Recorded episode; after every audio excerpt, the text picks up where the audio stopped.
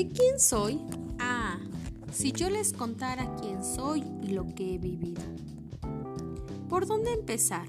Bueno, pues por el principio, aunque lo tengo un tanto borroso. De lo primero que me acuerdo es de ir adentro de un granito de sal, que iba a su vez dentro de un cometa, aunque a lo mejor es un sueño que me inventé.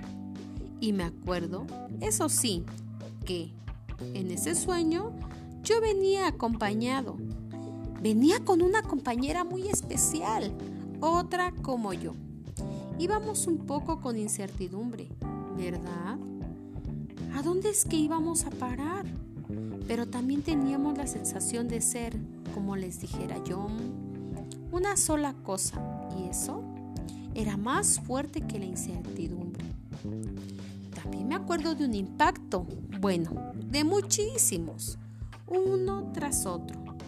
Los pequeños meteoritos, ¿verdad?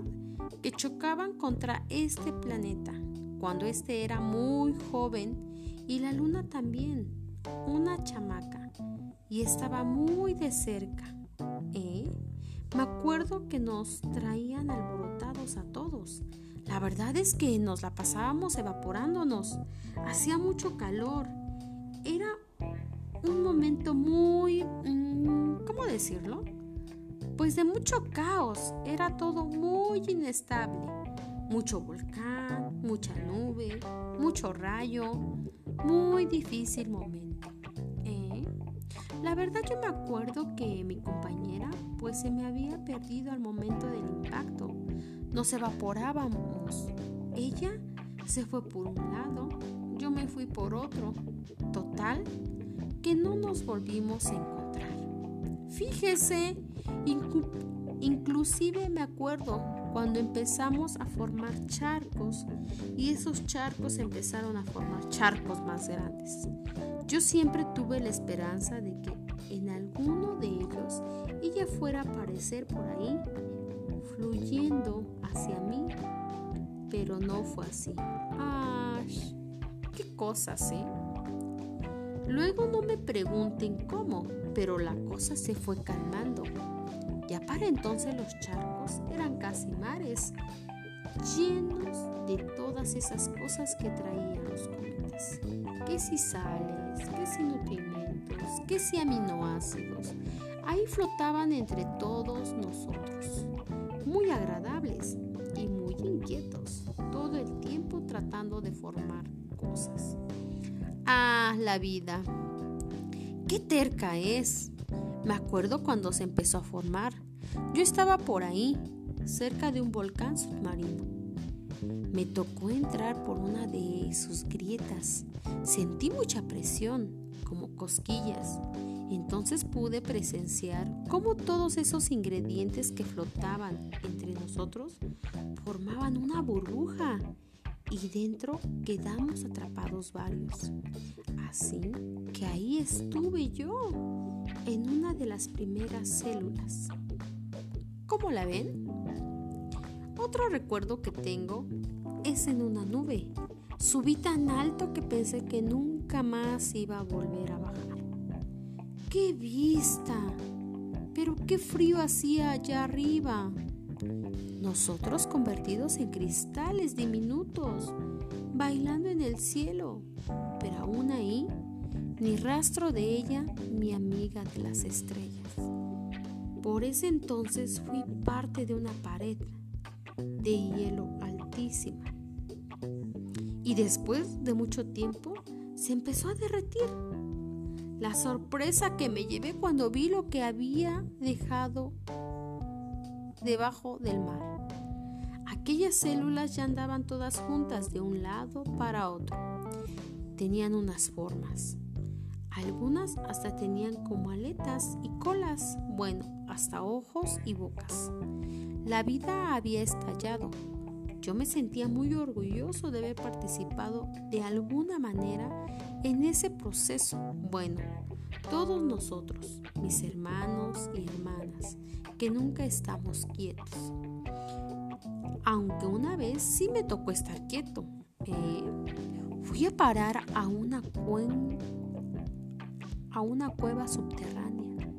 Llegué de infiltrado. No había salida. Creo que estuve ahí muchísimo tiempo porque cuando por fin salí, gracias a un temblor que nos abrió una grieta y pudimos brotar en un manantial, ya todo estaba verde. Esa fue la primera vista que vi. Esa fue la primera vez que vi las plantas. Fue un espectáculo que me si yo les contara todo lo que he visto y vivido, anduve en esos lugares que vieron como los monos comenzaron a andar en dos pies, en dos patas. Anduve en ese río al lado del cual se construyeron pirámides. Anduve en los mares que empezaron a cruzar los primeros barcos. Fue parte de la lluvia que respiro. Los humos de las primeras fábricas, incluso a ustedes, ya los he conocido. Estuve en ese hielito que le pusiste a la taza de té que enfriabas. En el vapor condensado cuando saliste de bañarte y te pusiste a cantar frente al espejo. En esa gota de sudor que corrió por tu frente cuando metiste aquella canasta en la lágrima de ese niño de este quería hablarte yo. Esta mañana andaba yo por una naranja que exprimió un niño para tomarse un jugo. Total, allí andaba yo muy tranquilo dentro del organismo del niño, cuando el pobre se puso a llorar.